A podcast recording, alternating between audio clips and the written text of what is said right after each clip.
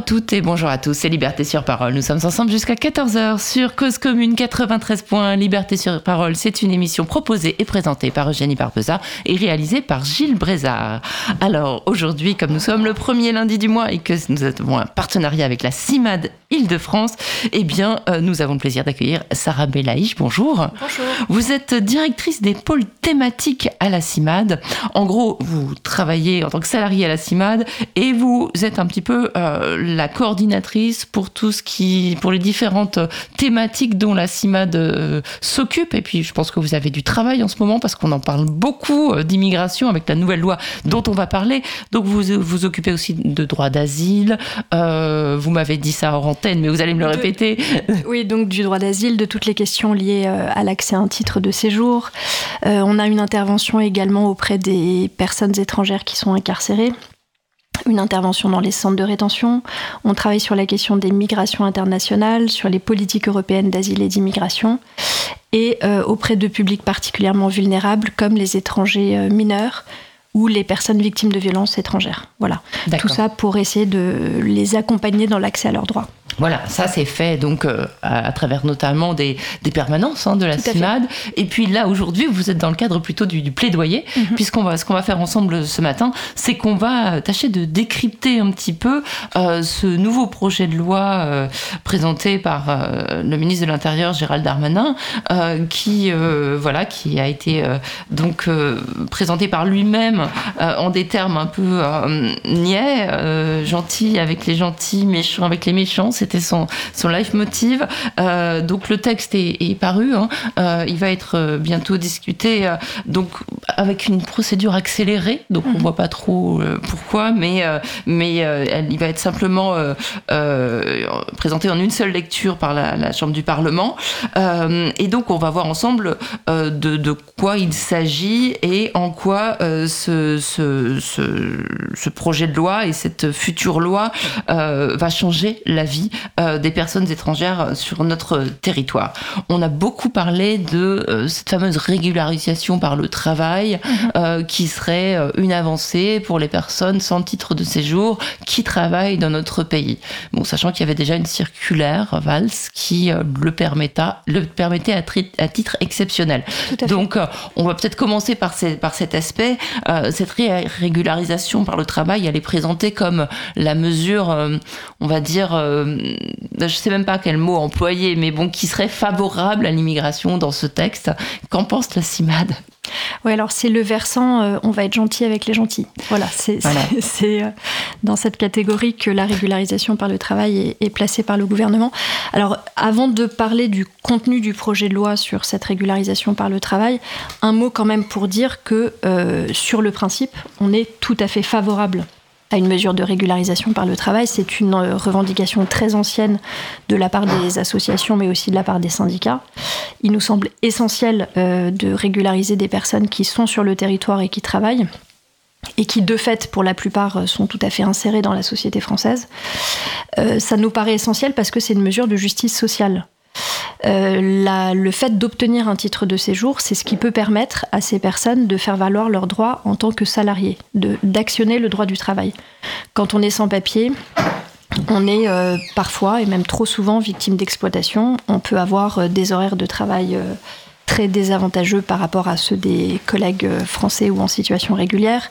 Euh, on n'a pas le même salaire, on n'a pas euh, droit à des congés, on n'a pas euh, de... De retraite On en parle beaucoup de la retraite en ce moment. Tout à fait. On n'a pas de retraite, on n'a pas de d'arrêt maladie, etc., etc. Donc le fait d'obtenir euh, un titre de séjour, au-delà de tout ce que ça apporte pour euh, accéder à un logement, pour ouvrir un compte, etc., ça permet notamment de faire valoir ses droits en tant que travailleur, et ça c'est absolument essentiel. Donc pour nous c'est vraiment une question de justice sociale, c'est absolument nécessaire de régulariser ces personnes. Et euh, par ailleurs, la CIMAD se positionne en allant plus loin que ça, il nous semble à nous absolument nécessaire de régulariser de façon large et massive les sans-papiers, qu'ils soient travailleurs ou pas Bon, alors dans les faits, on sait que l'immense majorité des sans-papiers travaillent. Ben, oui. Voilà. Mais nous, on estime que le travail ne doit pas être le seul critère de régularisation et que toutes ces personnes qui ont été euh, laissées dans la clandestinité, qui n'ont, qui n'ont absolument aucun droit sur le territoire français, devraient pouvoir être régularisées. Alors, une fois qu'on a dit ça, euh, si on J'ai parle juste de... une petite question. Les gens qui travaillent, euh, même sans titre de séjour régulier, ont parfois des fiches de paye. Euh, est-ce que ça leur ouvre des droits, ça quand même Sauf peut-être celui de payer des impôts. Est-ce qu'ils ont des droits? Alors non, ça ne leur ouvre pas de droits, euh, mais c'est justement ce qu'entend euh, régler entre guillemets cette, cette disposition de régularisation par le travail. Jusqu'à maintenant, ça permet, vous l'avez dit, parfois d'être régularisé dans le cadre de la circulaire VALS. Mais ça n'est qu'une circulaire qui est appliquée de façon très hétérogène par les préfectures d'un département à l'autre parce qu'une circulaire n'a pas valeur de loi et donc les préfets ne sont pas obligés de l'appliquer. Donc là, si on revient sur le dispositif qui est proposé par le gouvernement... Juste, encore, excusez-moi, mais il faut peut-être quand même qu'on détaille un petit peu ce qu'il y a dans... Enfin, sans, sans rentrer trop, trop, dans les détails, mais pour savoir quelle est la situation actuelle, ça veut dire qu'aujourd'hui, bon, ça dépend bien sûr des préfectures, c'est un petit peu à la tête du client, mais euh, en gros, il se dit que quand on a travaillé pendant 5 ans et qu'on peut le, le, prouver, en général, on a des chances d'avoir un dossier qui permet d'être régularisé. Euh, quel le titre de séjour qui est obtenu à titre exceptionnel aujourd'hui mhm. avec la circulaire VALS, il est valable combien de temps et est-ce que c'est un titre de séjour uniquement pour le travail dans certaines branches euh, ou pas? Alors, vous l'avez dit, c'est appliqué de façon très très hétérogène euh, d'un département à l'autre, on voit vraiment de tout. Mais euh, ce qu'indique le ministère de l'Intérieur, c'est qu'il y a à peu près 7000 régularisations par le travail dans le cadre de la circulaire VALS. Par an? En France. Par an en France. Donc on voit que c'est quand même c'est vraiment très rien. très peu. Voilà, c'est euh, c'est par rapport au nombre de travailleurs sans papier euh, en France, c'est extrêmement peu. Donc ça vous donne déjà une idée de la façon dont ce texte euh, est appliqué par les mm-hmm. préfectures. Ça donne droit à un titre de séjour d'un an pour travailler dans le métier pour lequel on a été régularisé. Euh, et après, on peut avoir euh, toutes les difficultés à le faire renouveler puisque ça repose sur le fait d'être maintenu dans l'emploi. Or, on est, euh, ça concerne des personnes qui sont souvent dans des emplois assez précaires euh, qui sont pas forcément sur des CDI et qui peuvent avoir des difficultés euh, à, renouveler euh, leur contrat de travail et donc à renouveler leur titre de séjour. On sait que notamment le Covid a été très préjudiciable à ces gens-là qui ont parfois perdu leur travail et n'ont pas pu être maintenus dans leurs droits puisqu'ils n'avaient plus de travail. Tout à fait, ouais. Même si on a vu aussi à l'inverse que certains travailleurs sans papier euh, étaient absolument essentiels puisqu'ils Mais ça ne veut pas euh, dire qu'ils ont eu le droit de, rester pour autant. voilà. Donc ça c'est la situation actuelle. Et donc que prévoit la, future loi pour ces gens qui, travaillent sans, sans avoir les droits et qui sont souvent exploités? Alors, ce que prévoit euh, le projet de loi, c'est une possibilité de régularisation pour des personnes qui travaillent dans des secteurs en tension. Un secteur en tension, c'est un secteur dans lequel les employeurs ont des difficultés à recruter de la main-d'œuvre. Et ça, on le sait comment? Parce qu'ils publient beaucoup d'offres à Pôle emploi? Alors, on le sait très difficilement et c'est bien l'un des problèmes. Euh, normalement, effectivement, on se fonde sur les chiffres de Pôle emploi, donc on regarde s'il y a plus d'offres que de demandes, etc. Dans les faits, euh, les listes euh, de métiers en tension ne correspondent pas aujourd'hui à la réalité et ne correspondent pas aujourd'hui aux besoins sur les territoires pour une raison très simple, c'est que il y a beaucoup de secteurs qui ne sont pas en tension parce que les employeurs n'ont pas de difficulté de recrutement, parce qu'ils recrutent des travailleurs sans papier. Mhm. Voilà, et on a des, pans entiers de l'économie, euh, la restauration, le bâtiment, le nettoyage, l'hôtellerie, etc. L'agriculture. Voilà, qui recrutent massivement des travailleurs sans papier et qui ne sont donc pas considérés comme étant des secteurs en tension. Donc le gouvernement nous dit que la liste qui existe aujourd'hui de, secteurs en tension euh, va être complètement euh, réactualisée et complètement revue, y compris dans sa méthodologie, parce que tout le monde est d'accord pour dire que cette liste n'est absolument pas opérante actuellement. Mais ça veut dire qu'il va falloir mettre à jour euh, le fait que justement, euh, bah, sur euh, tous les chantiers, il y a énormément de travailleurs sans papier. Dans les champs, il y a des travailleurs sans papier. Mm. dans les cuisines des restaurants, il y a des travailleurs sans papier. Des choses qu'on ne veut pas savoir en fait. Oui, alors, enfin, que tout le monde sait. Hein, oui, à peu près, mais, mais, mais bon, voilà, qui sont invisibilisés. Donc ça veut dire d'accepter de faire la lumière là-dessus. Oui, qui sont pas reconnus et qui ne permettent pas aux personnes d'accéder à leurs droits. Mhm. Mais qui arrangent pas mal de monde. Voilà, et y compris bien sûr les, les, employeurs. Mais alors, la question, c'est la question des employeurs aussi, puisque euh, pour l'instant, avec la circulaire Valls, euh, quand euh, un travailleur sans papier veut se faire régulariser, monter un dossier pour ça, il faut qu'il y ait un mot de l'employeur, un accord de l'employeur qui promet de le garder. Comment ça se passe? Quel est le, Quelles sont les obligations? Quel, quel est le rôle de l'employeur dans la régularisation d'un salarié? Alors, aujourd'hui, euh, la circulaire Valls prévoit, mais c'est la même chose dans le projet de loi, la circulaire prévoit euh, l'obligation de prouver la relation de travail. Et ça, c'est une difficulté majeure, puisqu'on l'a dit, ce sont des travailleurs sans papier. Les travailleurs sans papier n'ont pas le droit de travailler et les employeurs n'ont pas le droit de les embaucher. Donc, le système repose sur l'idée que un travailleur sans papier n'a pas le droit de travailler, mais s'il réussit quand même à travailler et à être embauché, et qu'il arrive à le prouver à l'administration, l'administration lui donnera peut-être un titre de séjour. D'un point, de vue juridique, mais je sens le vice de forme, c'est bizarre. Hein Alors oui, c'est effectivement très bizarre, d'autant que euh, il faut prouver qu'on a travaillé 8 mois dans les 24 derniers mois donc c'est pas c'est pas, pas un travail ponctuel. Hein. Voilà, c'est pas un travail ponctuel et euh, bah, le plus souvent on n'a pas de fiche de paye pour prouver cette relation de travail puisque on est sans papier et qu'on n'est donc pas déclaré et qu'on travaille au noir. Donc le plus souvent euh, les salariés vont devoir euh, se retourner vers l'employeur pour lui demander de produire rétroactivement des fiches de paye. Alors il y a plusieurs cas de figure. Il y a les employeurs qui savent pertinemment que leur employé est sans papier et c'est peut-être même une des raisons qui ont fait qu'ils l'ont embauché, mhm. parce que ça permet d'embaucher à des conditions plus avantageuses du point de vue de l'employeur. Euh, et puis, il y a des employeurs qui vont découvrir que euh, leur salarié est sans papier. Donc, on a plein de cas de figure, des employeurs très volontaristes qui ont vraiment très envie euh, d'aider leurs employés parce qu'ils estiment qu'ils ont besoin d'eux dans l'entreprise et qui, qui, font très bien leur travail. Et puis des patrons qui vont licencier le salarié quand ils vont découvrir que la personne est sans papier. Donc il est extrêmement difficile de prouver la relation de travail. Or, c'est euh, la base même de cette procédure, c'est qu'il faut prouver qu'on travaille depuis plusieurs mois. Euh, et on va avoir la même difficulté avec le projet de loi, puisqu'il prévoit exactement la même disposition, avec une condition supplémentaire par rapport à la, circulaire, la pardon, c'est qu'il faut prouver qu'on travaille déjà, et en plus dans un secteur en tension. Voilà, donc là on est sur quelque chose qui est plus restrictif finalement que la circulaire valse. D'accord. Donc, euh, bon, la seule peut-être petite avancée, c'est qu'il y aurait une quasi-automaticité, vu que c'est une loi, ce serait peut-être moins compliqué. Il y a peut-être moins d'aspects de, de, aléatoires qui euh, freinent beaucoup de gens qui euh, se disent bon, bah, j'ai une chance sur X de, que mon dossier soit, soit accepté et d'être régularisé. Si je ne le suis pas, je me retrouve avec une QTF, donc je ne demande pas. Là, peut-être que les gens vont plus demander alors, on verra, ça va beaucoup, beaucoup dépendre de la fameuse liste des métiers en tension. Si elle est très large et très ouverte, ça permettra de régulariser pas mal de monde et donc il y aura beaucoup de demandes. Si elle est très, très réduite, il y a très peu de gens qui courront le risque de se mettre dans cette procédure avec, comme vous le disiez, le risque d'une OQTF, donc d'une obligation de quitter le territoire français à l'issue de la procédure. Autre, autre, autre point qui, me semble important de soulever, un métier peut être en tension en Ile-de-France et pas du tout dans la Creuse.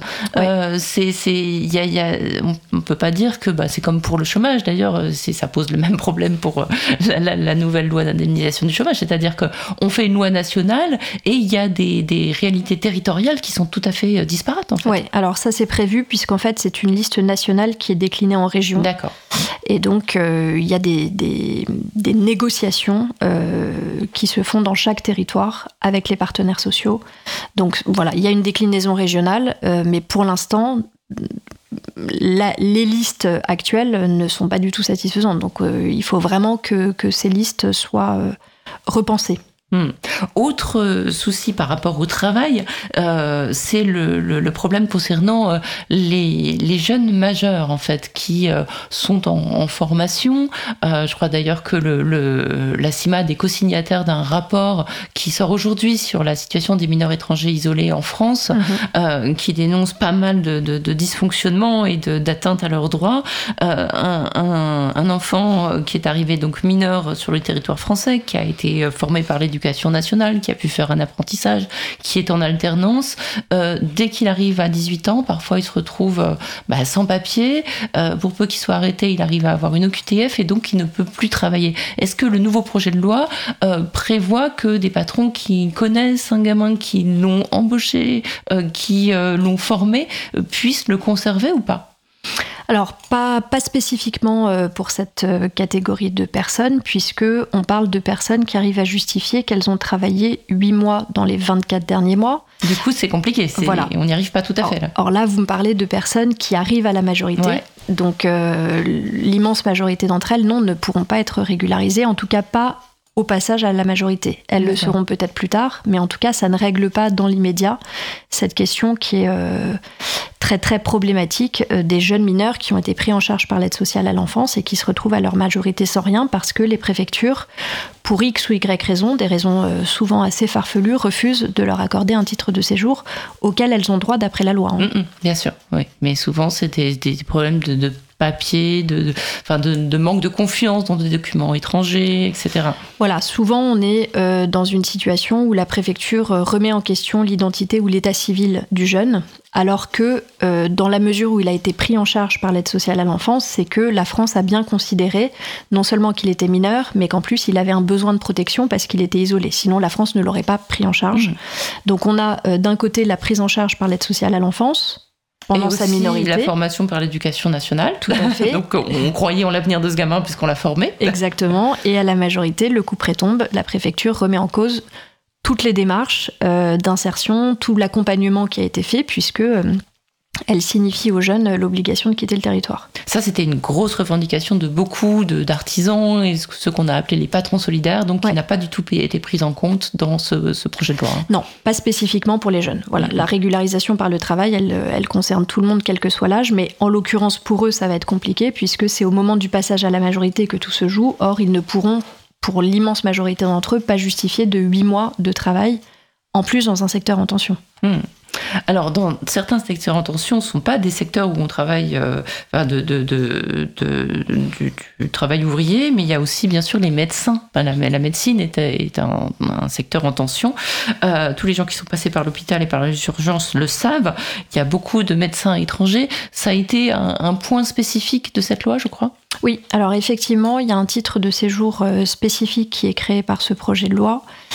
Euh, la difficulté qui perdure et qui est majeure, c'est qu'il n'y a pas de reconnaissance des diplômes étrangers. Alors pas pour toutes les nationalités, donc c'est un système très très compliqué. Ça ne concerne d'ailleurs pas que les médecins. Hein. La, question de la reconnaissance des diplômes étrangers en France est euh, très problématique et on a énormément de personnes qui sont très diplômées dans leur pays d'origine et qui ne peuvent pas faire valoir leur diplôme en France et donc qui se retrouvent à euh, être dans des métiers qui n'ont rien à voir avec leur formation initiale. Bah, hmm. c'est vrai aussi pour les professionnels de santé qui n'ont pas tous la possibilité de faire reconnaître leur diplôme. Donc, ça veut dire qu'ils travaillent, ils font le métier d'un médecin et ils rendent bien des services, ils bouchent les trous, mais ils sont beaucoup moins payés en fait. C'est surtout ça. C'est-à-dire que c'est pas le statut. Mais quand on dit beaucoup moins, c'est vraiment des, écarts de salaire par rapport à leurs collègues nationaux euh, euh, vraiment très très importants. Hein. Alors oui, mais bon, après, c'est un peu complexe et ça va dépendre des nationalités. Il y en a qui vont pouvoir être médecins, mais qui seront euh, jamais euh, titularisés et qui seront vacataires. Et puis, il y en a qui vont être euh, aides-soignants, infirmiers, etc., parce que leur diplôme de médecin n'est pas reconnu. Et là, on tombe sur un, autre problème euh, qui est que bah, on pallie euh, le défaut de, formation de médecins et de professionnels de, santé dans notre pays en euh, aspirant une main-d'œuvre hyper qualifiée et diplômée étrangère dont certains pays auraient peut-être besoin. Alors c'est le principe de ce qu'on appelle l'immigration choisie, voilà. qui était un concept très cher à M. Sarkozy, et depuis on... Et à Didier Lesky aussi, le, patron de l'OFI. Tout à fait. Euh, et donc on est resté dans ce schéma-là, hein. c'est-à-dire que on choisit euh, les personnes qu'on souhaite faire venir sur le territoire pour leurs compétences euh, et le temps où on en a besoin. Et quand on n'en a plus besoin, l'idée c'est qu'elles repartent dans leur pays d'origine. Euh, c'est la même chose là avec la régularisation par le travail, puisque vous aurez noté qu'on parle de régulariser des personnes qui travaillent dans des métiers en tension. Donc, des Si le métier n'est plus en tension, ça veut dire que c'est fini Voilà, c'est ça. à, moins que la personne ait réussi à stabiliser son séjour euh, et qu'elle ait un titre de séjour euh, plus pérenne. Mais sinon, oui, l'idée, c'est que Si le métier n'est plus en tension, la personne s'en va. Parce qu'on est vraiment dans une idée très utilitariste euh, de la migration. On fait venir des personnes parce qu'elles correspondent à des besoins de main-d'œuvre ou parce qu'elles ont des compétences qu'on n'arrive pas à trouver sur le territoire français, comme les médecins par exemple. Euh, voilà, mais une fois que euh, le métier n'est plus en tension ou qu'il n'y a plus de besoins, les personnes sont soumises à une obligation de quitter le territoire français.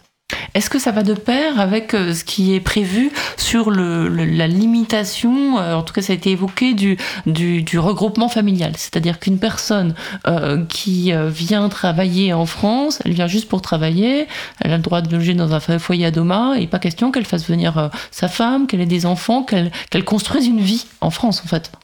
Alors aujourd'hui, la limitation du regroupement familial n'est pas prévue dans le projet de loi. Et Mais ça a été évoqué, c'est pour ça que je me permets de... Mais vous avez tout à fait raison d'insister sur ce point parce qu'il n'est pas du tout exclu que les débats parlementaires euh, restreignent encore les droits des personnes migrantes et notamment sur l'aspect regroupement familial, puisque la droite a indiqué depuis longtemps qu'il euh, souhaitait euh, réduire les possibilités de regroupement familial et il n'est pas du tout impossible que le gouvernement, pour réussir à faire passer son projet de loi, accepte de très nombreuses restrictions, notamment des restrictions en matière de regroupement familial. Pourtant, il faut savoir que le regroupement familial, c'est, euh, ça concerne finalement assez peu de personnes hein, sur le territoire parce que les conditions sont très très restrictives et très drastiques. Elles ont il faut les rappeler parce que pour nos auditeurs, il faut pouvoir loger, il faut pouvoir subvenir aux besoins. Enfin bon. Voilà, il faut avoir euh, un salaire suffisant, il faut avoir un logement euh, qui soit d'une certaine superficie et à un certain nombre de pièces en fonction de la composition de la famille, etc. Il faut être soi-même en situation régulière depuis un certain nombre d'années. Donc ce sont des conditions euh, assez lourdes. C'est une euh, démarche qui est très longue et très complexe.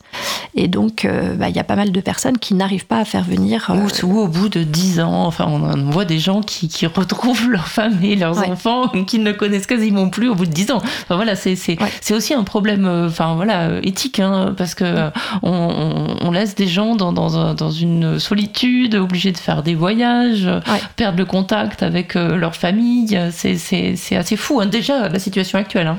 Oui, et puis quand on, on, parle de la nécessité de faire en sorte que les personnes soient davantage intégrées sur le territoire, c'est sûr que quand on, est, euh, quand on vit célibataire et sans famille en France, alors qu'il y a toute la famille euh, qui est dans le pays d'origine, ça ne facilite pas l'intégration parce qu'on on peut difficilement se considérer comme quelqu'un qui va faire sa vie en mhm. France alors que le reste de la famille euh, est à l'étranger.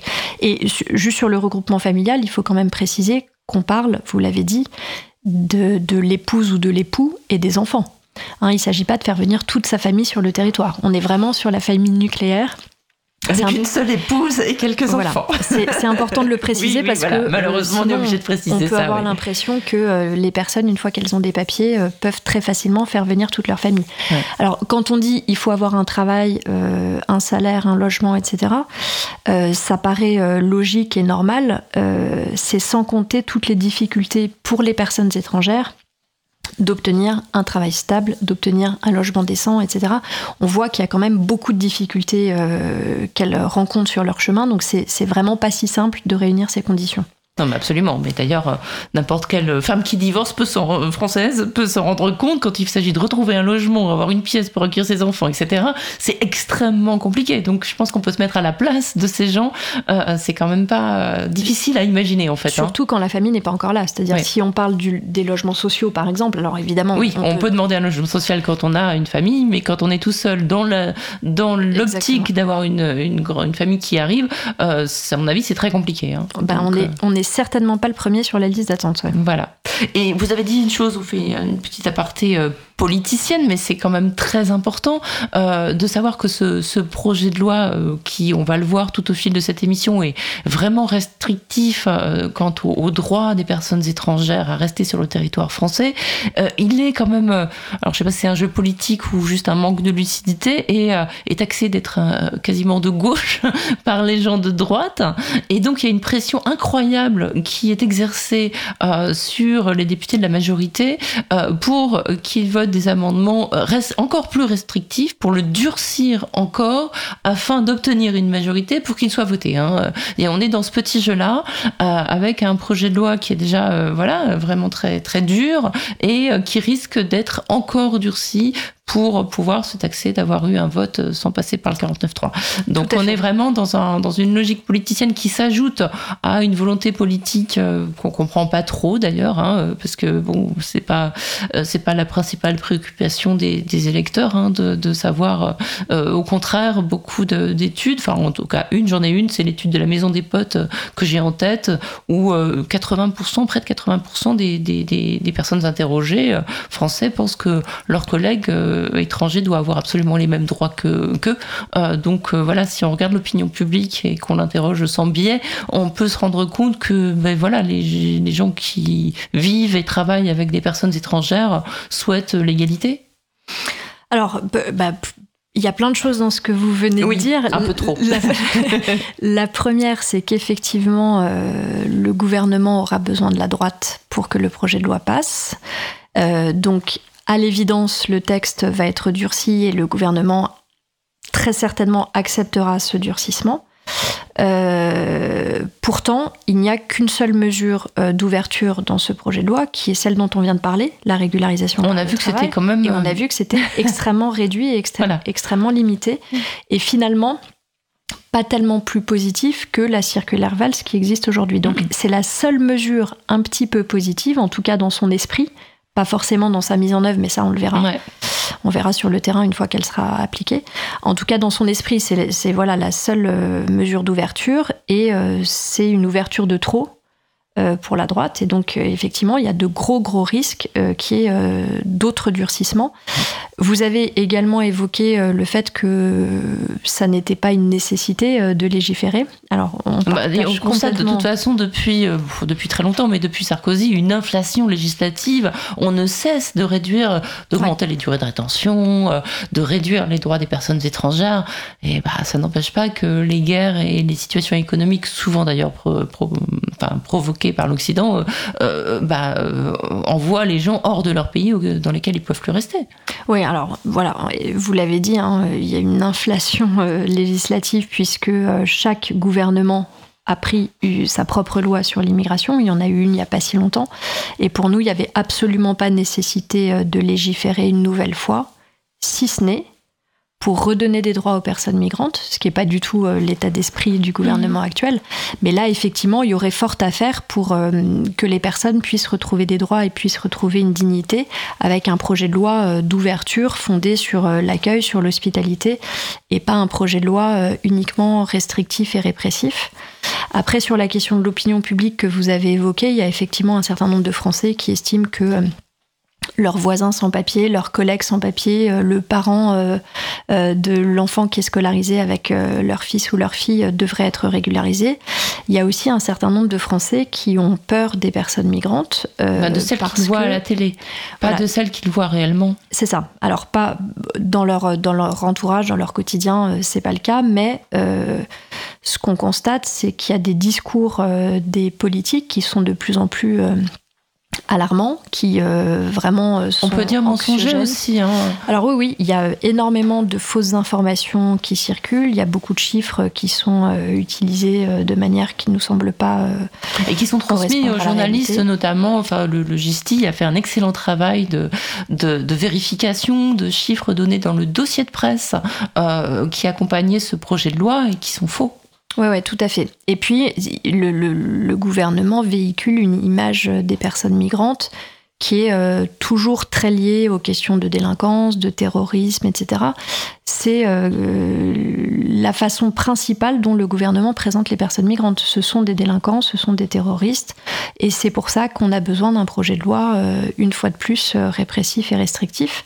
c'est pas du tout la réalité de ce qu'on voit sur le terrain. Hein. Donc il y a aussi une nécessité à présenter les personnes migrantes d'une autre façon à montrer euh, les aspects positifs des choses, à montrer tout ce qu'elles peuvent apporter, euh, plutôt que de se focaliser euh, sur euh, les, aspects de, délinquance qui certes existent, mais euh, finalement... Euh, bah, comme, j'ai, un peu l'impression que les gens étrangers qui viennent en France sont des gens. C'est-à-dire que, voilà, s'ils sont dans une situation sociale où ils n'ont pas de logement, ils n'ont pas de boulot, et ils savent pas comment se débrouiller, bah, ils font comme tout le monde, comme n'importe qui dans cette situation, ils se débrouillent et ils font des choses qui sont parfois illégales et parfois criminelles. Je veux dire, c'est, c'est... mais ça, c'est aussi c'est quelque chose qui qui relève de la sociologie et qui, qui ne concerne pas uniquement les personnes étrangères. C'est-à-dire que quand là, là c'est quand même ce qui concerne spécifiquement les personnes étrangères, c'est pas c'est que c'est pas qu'ils veulent pas travailler, c'est pas qu'ils veulent pas, c'est qu'ils n'ont pas le droit. C'est-à-dire que le fait d'être privé de droit les amène aussi à se débrouiller autrement. Alors c'est effectivement ce qu'on appelle, c'est pas très joli, mais euh, qu'on appelle la délinquance du pauvre, c'est-à-dire que ça n'a rien à voir avec le fait que ces personnes soient d'une nationalité étrangère, c'est leur situation administrative, c'est la précarité sociale dans laquelle elles vivent qui font qu'elles peuvent être amenées à commettre des délits. Mais ce qui est important aussi de savoir, c'est que les personnes étrangères sont plus représentées euh, en prison. Euh, proportionnellement hein, que les personnes françaises pour une raison très simple, c'est qu'elles sont beaucoup plus interpellées ben oui. que les personnes françaises. Mais quasiment dix fois plus. Hein. Voilà, c'est ce qu'on appelle le contrôle aux faciès. Elles sont beaucoup plus souvent condamnées pour un même délit qu'une personne française parce que le juge va estimer qu'il n'y a pas de garantie euh, de représentation, qu'il n'y a pas de garantie que la personne euh, va rester sur le territoire français, etc. Elles sont beaucoup moins, elles ont beaucoup moins la possibilité d'avoir des aménagements de peine des libérations conditionnelles, etc. etc. toutes les mesures euh, qui permettent à des personnes françaises de ne pas être incarcérées et d'avoir des peines alternatives ne sont pas proposées aux personnes étrangères. Donc elles ont un parcours pénal qui est complètement différent mmh. euh, des personnes françaises et donc euh, ben, ça fait dire euh, au pouvoir public qu'elles sont davantage délinquantes. Non, en fait, elles sont pas davantage délinquantes, elles sont davantage punies. Mmh, mmh. oui. D'accord. Donc là, on parle souvent de double peine, mais là, en vous écoutant, je pense qu'on en est à la sextuple peine à peu près. Euh, il y, a aussi un, phénomène que vous vous observez souvent à la, CIMAD, c'est que en, prison, on, devient euh, sans papier. C'est-à-dire que c'est très difficile de faire valoir ses droits à un titre de séjour quand on est incarcéré. Donc beaucoup de gens qui sont en prison euh, font des allers-retours entre la prison et la rétention, en fait. Oui, il est, il est malheureusement très fréquent qu'une personne arrive en prison avec un titre de séjour et qu'elle ressorte de prison sans papier. Euh, parce qu'effectivement, elle n'a pas réussi euh, à renouveler son titre de séjour en prison. Alors pour des difficultés matérielles qui paraissent insurmontables pour l'administration, alors qu'elles paraissent quand même assez simples à résoudre, euh, la personne n'a pas le droit de sortir de prison pour aller déposer sa demande de titre de séjour à la préfecture, et partant de là, elle n'arrive pas à faire renouveler son titre de séjour, ce qui est quand même bah, Elle a déjà pas le droit d'avoir Internet pour prendre un rendez-vous. Hein, excusez-moi, on va pas faire une émission sur la dématérialisation, mais enfin bon, déjà, déjà voilà, l'accès même, à, l'accès à l'accès de la préfecture, elle leur est déjà quasiment impossible, comme à beaucoup d'autres, mais a fortiori quand on est incarcéré. Donc il y, a des, il y a des protocoles qui existent entre les préfectures euh, et les prisons pour euh, faciliter l'expulsion euh, des personnes. En revanche, il n'y a pas toujours de protocole pour faciliter le renouvellement du titre de séjour des personnes. Donc on voit euh, quelles sont les priorités en la matière, hein. c'est d'expulser avant tout et pas forcément de faire en sorte que la personne euh, puisse euh, renouveler son titre de séjour. Donc bah, des personnes arrivent avec des papiers, elles ressortent sans papiers et ce qui les attend à la sortie de prison le plus souvent c'est la police pour pouvoir les expulser du territoire français, soit directement, soit en faisant un passage par un centre de rétention alors que la personne a été incarcérée parfois pendant plusieurs mois et que l'administration aurait eu tout loisir euh, d'organiser l'expulsion. Non, elle ne le fait pas. Elle place la personne en centre de rétention pour une durée qui peut aller jusqu'à trois mois, dans des conditions qui sont euh, très très très mauvaises, dans un climat de tension extrême avec des violences euh, quotidiennes.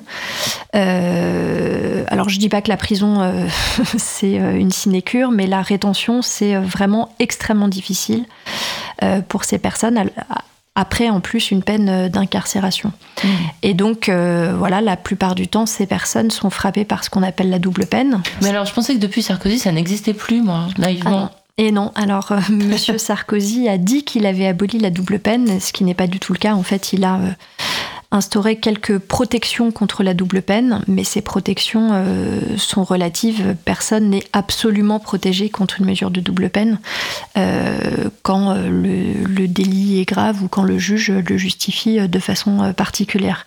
Oui, j'ai eu l'occasion de, regarder les, l'avis, de, le verdict détaillé de, des terroristes, de certains, enfin terroristes en tout cas, qui étaient dans le procès, les procès du Bataclan, etc.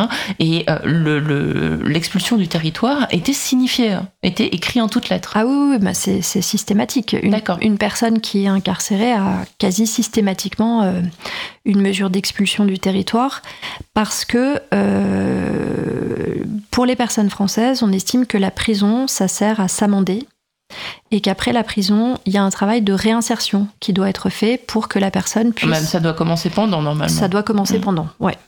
Euh, pour que la personne puisse euh, retrouver sa place dans la société, puisse retrouver un travail, puisse renouer avec euh, sa famille, etc. Pour les personnes étrangères qui ont commis un délit, ça n'est pas le cas puisqu'on estime qu'il n'y a pas d'amendement possible, qu'il n'y a pas d'insertion possible et que la seule solution, c'est l'expulsion. D'accord. Et c'est ce qu'on appelle la double peine en fait, c'est qu'en plus d'une peine de prison, il y a une mesure d'expulsion. Donc ça fait deux peines, alors qu'une personne française a une peine de prison et on l'accompagne pour qu'elle se réinsère dans la société. Hmm. Une personne étrangère, on l'accompagne pour qu'elle retourne dans son pays d'origine. D'accord. Alors que parfois, on est face à des personnes qui ont construit toute leur vie en France. Hein. oui, oui, bah voilà, c'est ça. Euh, ils peuvent avoir aussi une famille, ils peuvent aussi. Euh, et, ça, ce n'est pas pris en compte. En non, ils peuvent être là depuis 10 ans, 20 ans, être mariés avec une personne française, avoir des enfants français, etc. Euh, on peut estimer que la menace qu'il représente, enfin on peut estimer, l'administration ou le juge peut estimer que la menace qu'il représente pour l'ordre public est plus importante que les attaches que la personne a pu nouer sur le territoire français. Et donc ça, ça entraîne des expulsions euh, de personnes qui, euh, pour certaines, n'ont quasiment jamais mis un pied dans leur pays d'origine. Ouais. Absolument. Et donc ça, c'est le volet euh, méchant avec les méchants hein, qui va être encore euh, durci. Et, ça pose un problème. Euh, voilà, j'essaye toujours d'être du côté de bah, du droit universel, enfin du droit français, quoi. Ça pose un, problème puisque du coup, on voit que le droit n'est pas le même pour tous en France, alors que quand on fait passer des questionnaires aux gens pour qu'ils aient la nationalité française, ils doivent apprendre par cœur que on est libre et égaux en droit, que la République c'est ceci et cela, et qu'il n'y a pas de différence ce qui est nos principes républicains. Et en fait, là, on se rend compte que cette loi ne va, juste, enfin, va dans le sens de les, de, les, de les écarter, enfin voilà, de, de, de s'en écarter encore plus, puisque euh, je crois qu'il est prévu des temps de garde à vue différents pour les personnes étrangères et françaises, déjà dans la loi actuelle. Enfin, il y a, des, y a les étrangers ne sont pas traités pour des choses qui ne relèvent pas, en fait, hein, de, leur situation administrative, de, enfin, de manière différente qu'une personne de nationalité française. ça, ça pose un problème, euh, enfin, au-delà d'éthique, c'est un problème vraiment euh, de fond de notre droit français. Oui, oui, tout à fait. Euh, bah, je vous le disais, hein, les personnes étrangères sont davantage interpellées. mais ça, c'est pas, ça, c'est pas dans la loi.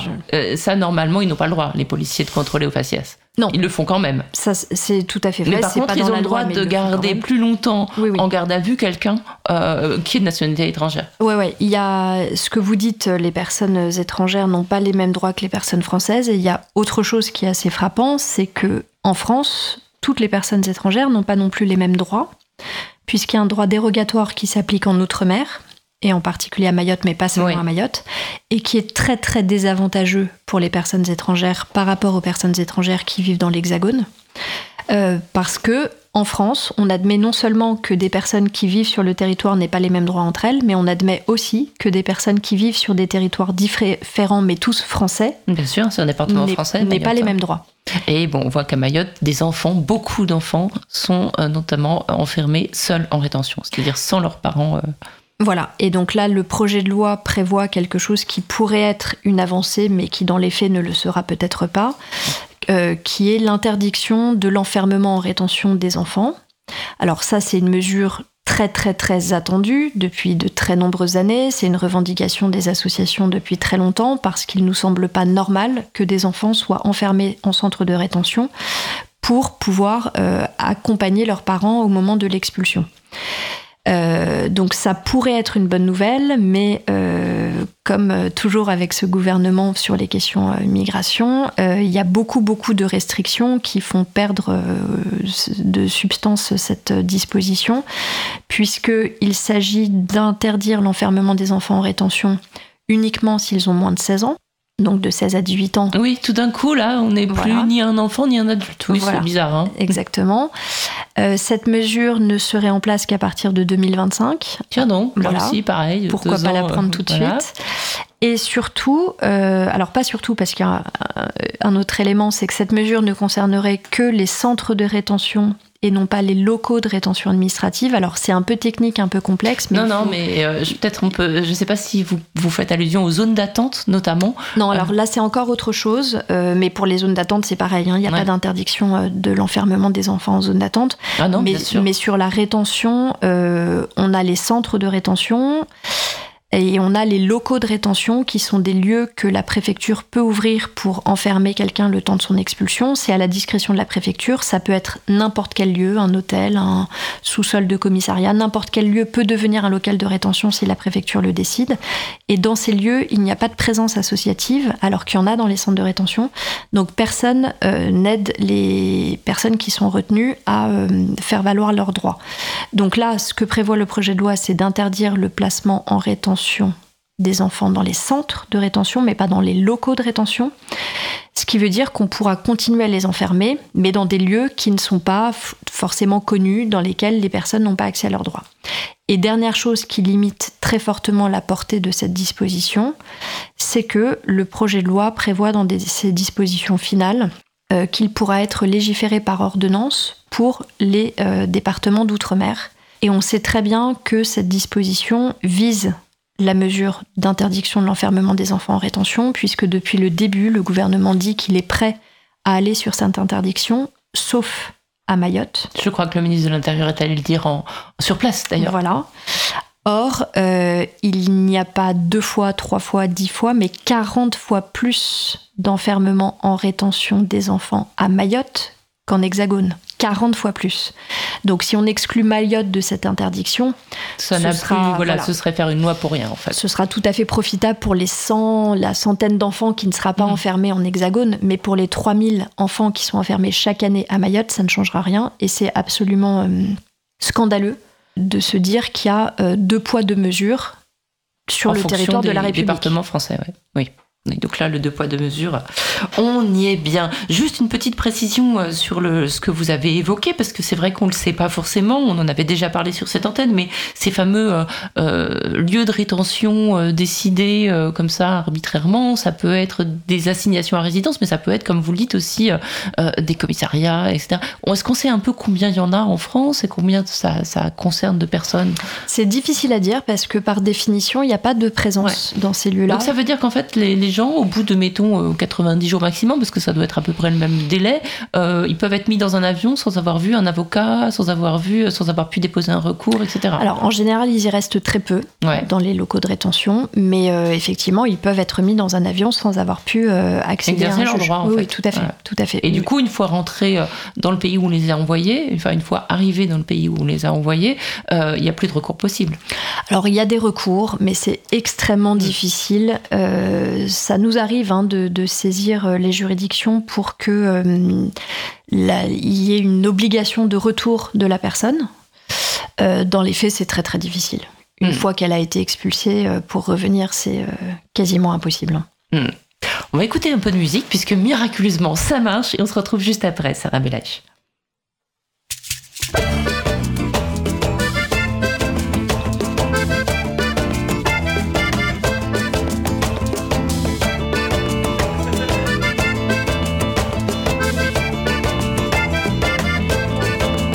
Deux bracelets d'acier qui entravent mes bras. Le bruit des bottes qui résonnent, mon père a connu ça.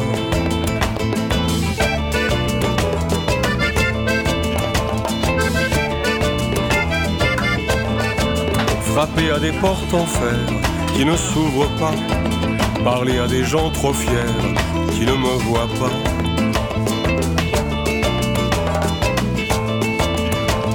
Rester partir, plus rêver, on finit naufragé, solitaire, barbelé aux frontières.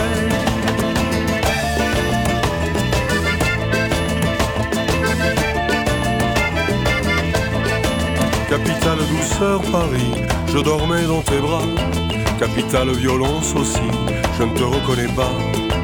Toi Paris ma beauté fatale, symbole de la France. Je me suis fait casser normal par ton indifférence.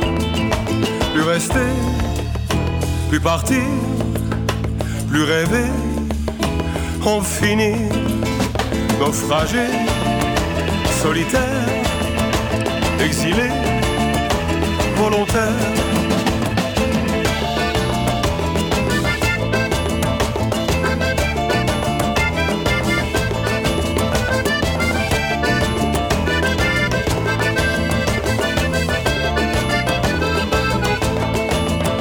De novembre encore pose ses mains sur moi. Goût de fer et de sang la mort, je n'aime pas ce mois-là. la liste des droits de l'homme, la mélancolie, juste un homme parmi les hommes, tout seul dans Paris. Plus rester, plus partir, plus rêver, on finit naufragé, solitaire, exilé, volontaire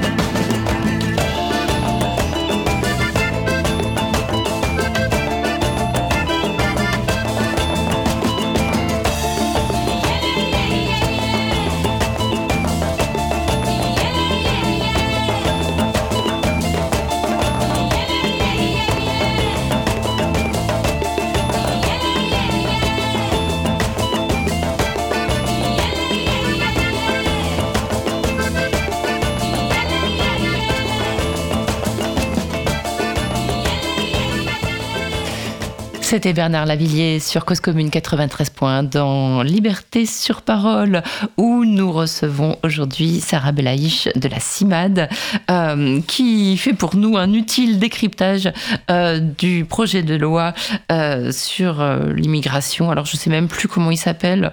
il a un titre un peu ronflant comme tout. J'ai un peu oublié.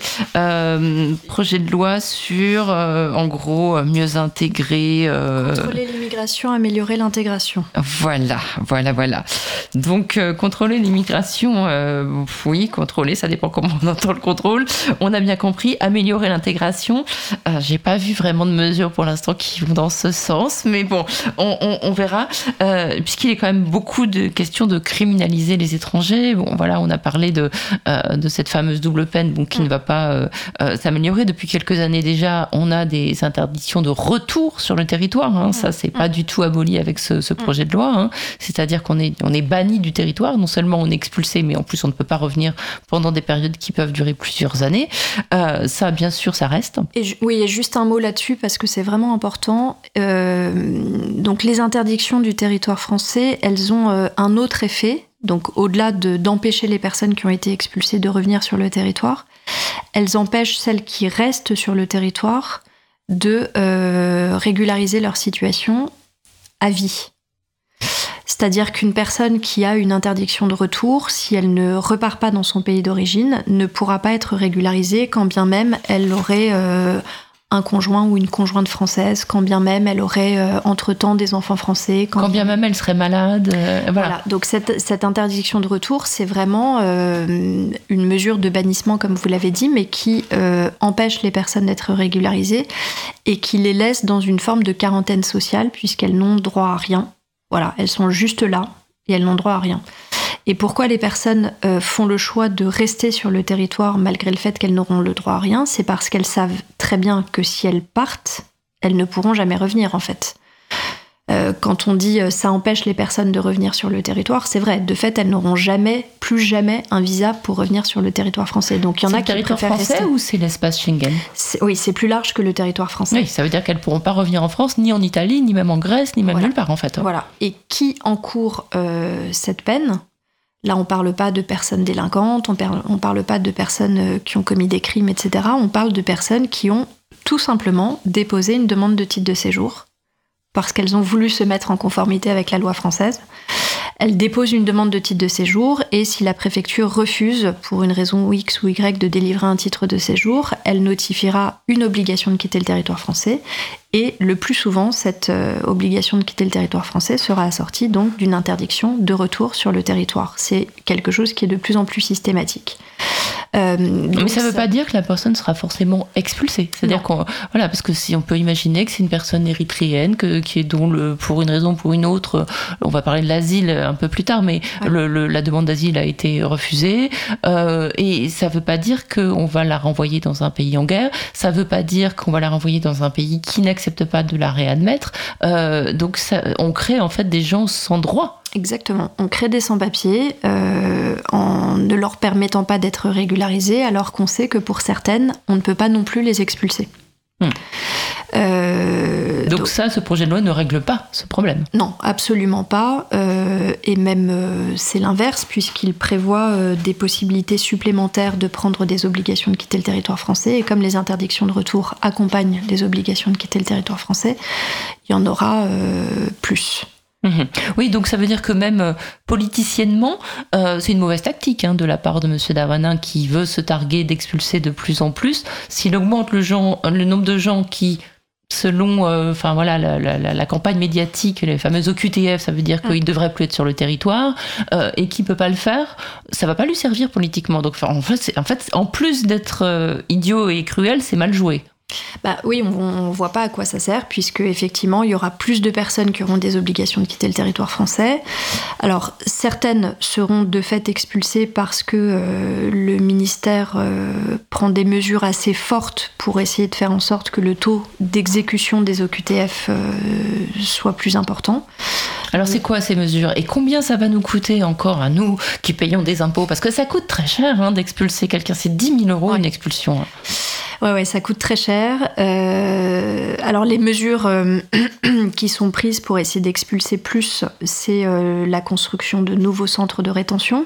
Ah bah ouais. Voilà, c'est le fait de multiplier les places dans les locaux de rétention, c'est les lieux dont, je tout à parlais, que le, préfet peut créer à sa discrétion un peu n'importe quand et n'importe où c'est le fait d'assigner euh, systématiquement à résidence euh, les personnes qui ont des obligations de quitter le territoire français pour les avoir sous la main et pour pouvoir les expulser euh, dès que c'est possible. Alors, c'est quoi être assigné à résidence Voilà, c'est ça. Ça veut dire aller pointer Voilà, être assigné à résidence, ça veut dire être assigné dans un lieu, alors parfois son logement, parfois mhm.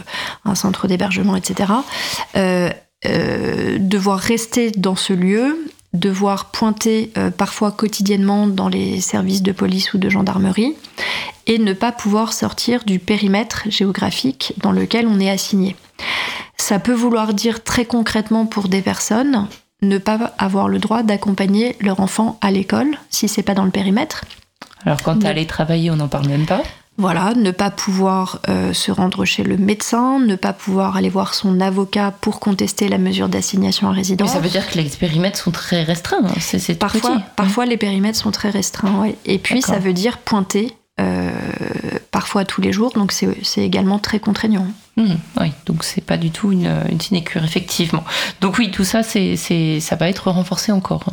Oui, et ça l'est déjà. Euh, Monsieur Darmanin n'a pas attendu. Euh, ah, il y a des trucs qui vont plus vite. Oui, oui, oui. quand, il, quand il s'agit de droits des enfants, non, mais là, oui. voilà, exactement. Donc il y a ce projet de loi qui va être débattu par le Parlement, mais bien avant ça, il y a eu des instructions qui ont été prises par voie circulaire et qui renforcent considérablement le dispositif visant à faciliter les expulsions, puisque euh, il y a euh, au goût du gouvernement beaucoup trop de personnes qui ne sont pas expulsées.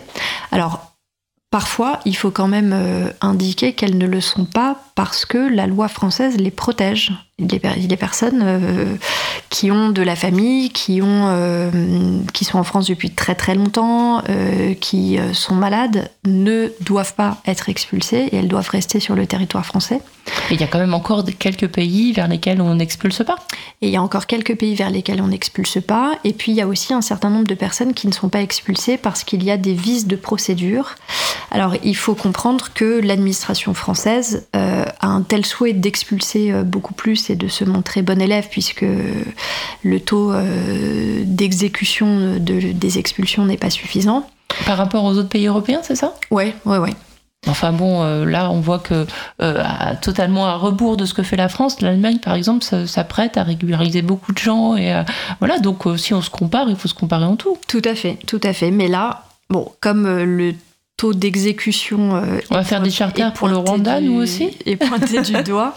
on voit qu'il y a beaucoup de violations des droits des personnes qui existe dans cette procédure d'expulsion et donc euh, il y a pas mal de personnes qui sont libérées parce que la préfecture, parce que la police n'a pas du tout respecté les procédures euh, à vouloir expulser toujours plus et toujours plus vite. Euh, il y a des pratiques totalement illégales qui sont sanctionnées très massivement par les juges. Donc il y a aussi beaucoup beaucoup de gens qui sont libérés par les juges et par les préfectures elles-mêmes.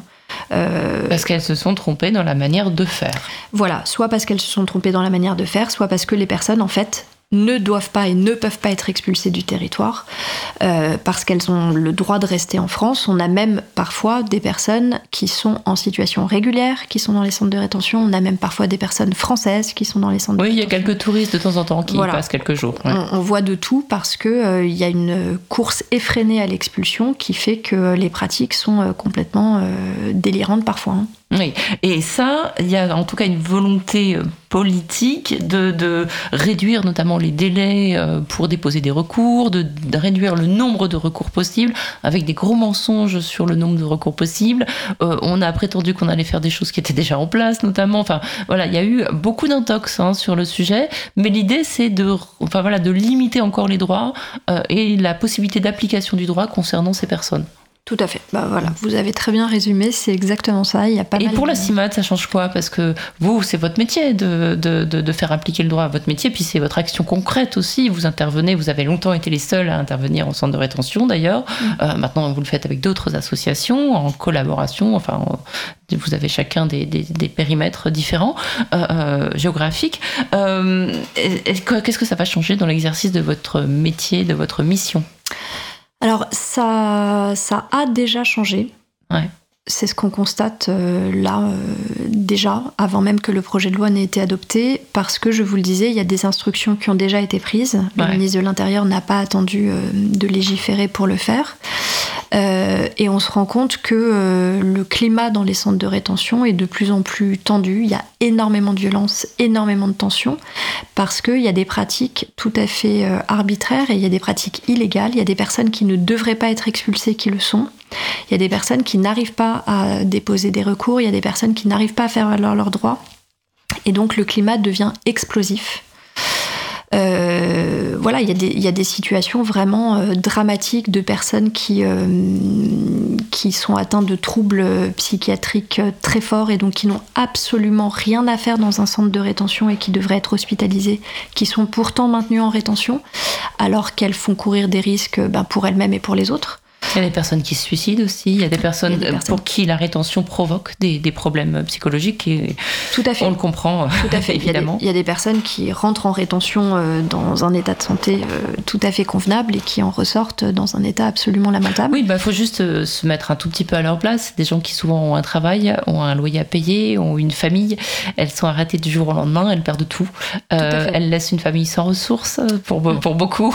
Et donc, voilà, c'est un voilà, il n'y a pas euh, comme quand on a eu un procès et qu'on se retrouve enfermé en prison, on a fait une faute, on est, enfin voilà, là on est complètement dans quelque chose de brutal, d'arbitraire et de, d'assez illégitime. Mmh. C'est la vie qui s'arrête du jour au lendemain. Voilà, parce qu'on est. Et puis la vie qui sera très difficile à reconstruire, c'est-à-dire que ça quand on sort, si on sort au bout de quelques jours, parfois on a quand même perdu euh, des années de vie, euh, de, des années de construction en fait. Oui, oui. Et puis aujourd'hui, du fait des réformes successives, la rétention peut durer trois mois. On, peut être, on peut être enfermé pendant trois mois. Au démarrage, quand la rétention a été créée, c'était sept jours maximum. Ça a été 30, puis 90, ça n'arrête jamais. Ça n'arrête pas d'augmenter euh, sous prétexte que euh, il serait plus facile d'expulser les personnes si on les garde plus longtemps en rétention. Ah, ça, je crois que les statistiques le démentent. Hein. Voilà, c'est complètement. On expulse, euh, quand on expulse, on le fait dans les premiers jours. Après, c'est souvent que les pays ne veulent pas réadmettre, parce qu'il faut quand même dire que euh, enfin, c'est aussi une question de relations internationales, hein, les expulsions. Voilà, c'est aussi une question de relations diplomatiques. Mais vous avez raison, on expulse dans les premiers jours il y a extrêmement peu de personnes qui sont expulsées au bout de 90 jours parce que si l'administration n'a pas réussi à le faire au début de la rétention, elle n'arrivera pas à le faire à la fin de la rétention. Mmh. Donc euh, ça devient une mesure euh, vraiment une, sanction, ça devient punitif alors que la rétention n'a pas vocation à avoir ce statut. La rétention, elle est là pour permettre à l'administration d'organiser concrètement l'expulsion. Mais ça n'est pas un lieu qui est censé euh, sanctionner les personnes, or ça le devient. Mmh. On a même vu, c'était un, exemple très euh, symptomatique, euh, pendant le Covid, les frontières étaient fermées, donc les personnes n'avaient aucune chance d'être expulsées ou aucun risque d'être expulsées. Quand je dis chance, je me place du point de vue de l'administration. L'administration ne pouvait pas les expulser et pourtant elle les gardait euh, parfois jusqu'à 90 jours pour rien et au bout de 90 jours, elle était obligée de les relâcher puisque les frontières étant fermées, euh, il n'y avait pas de vol et donc les personnes ne seraient pas expulsées. Et ça, tout le monde le savait. Mhm. Euh, pourtant, les centres de rétention n'étaient pas euh, vides. Alors qu'en plus, ça c'est un autre sujet, mais par ailleurs, ça faisait courir des risques sanitaires. Ouais, parce que ce sont des lieux de promiscuité euh, où rien n'est fait pour que les personnes puissent être, euh, euh, d'un point de vue sanitaire, protégées. Mmh. Et pendant la crise sanitaire, d'ailleurs, ça a été l'occasion de criminaliser encore les personnes étrangères, puisque si elles refusaient le test PCR qui était nécessaire pour pouvoir monter dans les rares avions qu'il y avait, eh bien, elles pouvaient. Il y a eu une nouvelle loi ou un décret qui a permis qu'elles aillent six mois en prison. Hein. Donc euh, ça a été euh, une manière de les criminaliser encore davantage. Je voudrais qu'on en vienne maintenant aux, demandeurs d'asile, c'est-à-dire des gens qui sont menacés euh, dans leur pays, qui ont fui leur pays parce qu'ils sont voilà, ils risquent leur vie, qui font une demande d'asile sur le territoire français. Qu'est-ce qui est prévu pour eux? Alors, il y a plusieurs choses qui Alors ça, c'est les gentils, normalement. Euh, il y a plusieurs choses qui sont prévues dans le projet de loi. Euh, la première, c'est de déconcentrer l'OFPRA. Donc l'OFPRA, c'est l'Office français de protection des réfugiés et des apatrides. Donc c'est l'organisme qui est chargé euh, d'examiner la demande d'asile et donc d'accorder ou pas une protection à ces personnes, d'accorder la protection de la France. L'OFPRA, c'est un organisme qui est situé en région parisienne et il est question de le déconcentrer alors, c'est-à-dire, ça veut dire quoi, déconcentrer Alors, ça veut dire qu'il n'y aurait plus un seul organisme en région parisienne, mais il y en aurait dans toutes les préfectures. Euh, dans ce qu'on appelle des maisons euh, France Asile, enfin ce qui est appelé dans le projet de loi des maisons France Asile. Alors on pourrait se dire que c'est une très bonne idée parce que de fait c'est très compliqué pour les demandeurs d'asile de partout en France de devoir se déplacer en région parisienne pour euh, que leur dossier puisse être examiné par l'OFPRA. Donc on pourrait se dire que c'est une bonne idée, mais nous on pense que c'est une mauvaise idée parce que euh, ce qui est fondamental, c'est l'indépendance de l'OFPRA. Or, si l'OFPRA est lié euh, davantage aux préfectures ah. sur les territoires et davantage lié à l'OFI, l'OFI qui est l'Office français de l'immigration et de l'intégration, on craint Alors, il sert à quoi l'OFI Juste pour, pour les gens, alors, l'office par rapport à l'OFPRA. Alors l'office est énorme. Euh, ils font énormément de choses dans les centres de rétention, dans l'apprentissage du français, etc. Mais si on se limite euh, à la question du droit d'asile, l'OFI est là pour délivrer et très souvent retirer les conditions matérielles d'accueil. Les conditions matérielles d'accueil, c'est une place d'hébergement quand on en a, une petite allocation financière euh, et c'est donc l'OFI qui gère ces conditions matérielles d'accueil et qui très souvent retire euh, les conditions matérielles d'accueil aux demandeurs d'asile pour des raisons. Euh, on passe d'abord par l'OFPRA. Si on obtient une protection de la France, l'OFI est chargé de sa mise en œuvre, en fait, c'est ça? Ouais, alors c'est pas si on obtient une protection de la France, c'est en attendant euh, que l'OFPRA se, positionne euh, sur. Euh, Parce que les délais sont très longs. Hein. Les délais sont très longs. Donc tant qu'on est demandeur d'asile, on a droit aux conditions matérielles d'accueil. Et si l'OFPRA donne une réponse positive, on devient un réfugié statutaire. Voilà. Et donc là, on, sort de tout ce système de conditions matérielles d'accueil, etc.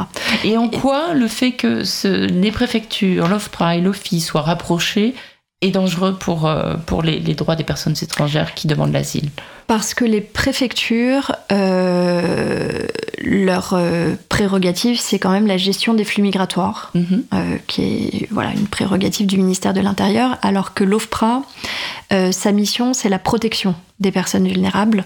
Et on voit bien que les deux notions sont très rarement compatibles, puisque dans un cas, on essaye de limiter le plus fortement possible les entrées et le fait que les personnes s'installent sur le territoire français, alors que dans l'autre cas... ça c'est politique, hein, mais on pourrait imaginer que euh, des préfectures, si on a besoin de gens euh, pour travailler en France, qu'on a envie de revitaliser nos territoires, etc., on peut imaginer aussi une politique d'accueil. Enfin, je veux dire, on a l'impression que euh, c'est intrinsèquement les préfectures qui sont chargées de limiter l'immigration, mais on pourrait imaginer une, une, autre politique, ce serait pas contraire au droit français. Hein. Non, non, tout à fait. Alors, en l'occurrence, les préfectures applique la politique migratoire et la politique migratoire bah, actuelle, c'est celle-ci. Hein. Mais c'est pas une préfecture n'est pas n'est pas euh, euh, fondée euh, par essence à expulser. Hein. Non non tout à fait. Mais c'est ça devient de plus en plus le cas. C'est de plus en plus dans leur mission et on parlait tout à l'heure des instructions qui ont été prises par Monsieur Darmanin pour que la politique d'expulsion soit plus plus efficace et il demande au préfet de s'impliquer personnellement dans cette mission euh, fondamentale. Voilà. Alors que la mission d'accueil, d'hospitalité, etc., on en parle quand même. Euh, Jamais. Voilà. donc, non, mais voilà, oui. Donc, on comprend bien ce que vous dites, c'est-à-dire que les préfectures ont, euh, voilà, sont chargées de faire en sorte qu'il y ait le moins de monde qui rentre sur le territoire. Donc, normalement, l'OFPRA est censé juger si la personne est menacée dans son pays en raison de son orientation sexuelle, en raison d'un risque d'excision, en raison d'une guerre, en raison de plein de choses. C'est des menaces personnelles, hein. c'est un droit personnel, le, le droit d'asile. C'est pas forcément un pays en guerre, ça peut être quelqu'un qui est menacé en raison de la situation dans son pays et de, menaces qu'elle a déjà subies. Euh, donc ça, euh, ça, enfin voilà, qu'elle rentre dans des quota, ça, ça paraît complètement euh, euh, enfin irréel, quoi. C'est pas possible. Ah oui, c'est impossible. C'est impossible. Par définition, mais, mais en fait, ça risque de devenir ça avec la déconcentration. Voilà, c'est ça. Donc, euh, on craint pour l'indépendance de l'OFPRA et qu'il soit davantage sous tutelle des préfectures, ce qui serait pas un bon signe. Mais vous avez raison, ce qui serait pas un bon signe actuellement, ah avec la politique migratoire. Non, non, mais je suis un éternel optimiste. optimiste. mais, c'est vrai, mais il faut quand même rappeler que c'est pas parce qu'on a toujours vécu dans une époque où c'est toujours moins d'étrangers, c'est mm. toujours que ça peut pas être autrement un jour. Enfin, en tout cas. Bah, en tout cas, c'est ce qu'on revendique, c'est ce pourquoi on se bat au quotidien à la CIMAT, c'est euh, pour une politique migratoire euh, d'accueil et d'hospitalité, euh, une politique migratoire dans laquelle la solidarité serait pas un gros mot et serait pas condamnée. Bah, en même temps, voilà. mais ce qui est étonnant, c'est qu'on fasse pas le rapport avec ce qui vient de se passer et ce qui se passe en ce moment avec l'Ukraine. C'est-à-dire qu'on a accueilli des gens. Est-ce qu'il y a des problèmes avec les Ukrainiens, franchement? Bah, Simplement, on les a accueillis à peu près correctement, on leur a donné des droits. On en entend parler des Ukrainiens? Mm. Est-ce qu'on les, est-ce qu'on les, est-ce qu'on dit euh, c'est des délinquants ukrainiens? Est-ce qu'on dit il y a trop d'Ukrainiens? Enfin, je veux dire, on voit bien que c'est c'est pas un problème, c'est vraiment un problème dans la tête des, des, des, gens de représentation. Oui, oui, et puis on voit bien que euh, la France a eu tout à fait les capacités d'accueillir ces personnes dignement sans que ça pose euh, la moindre question et le moindre problème. et que ça, voilà, économiquement, ça se passe plutôt bien. C'est des gens qui, pour ceux qui malheureusement vont peut-être devoir rester parce qu'ils ont tout perdu sur place, etc. Enfin, il y a des, quand ils ont le droit de s'intégrer, ils le font. Ouais, ouais, tout à fait. Puis il y a eu un élan de solidarité euh, remarquable qui a été euh, très valorisé par les pouvoirs publics puisqu'ils ont fait reposer euh, l'accueil des personnes ukrainiennes sur en partie euh, la solidarité citoyenne.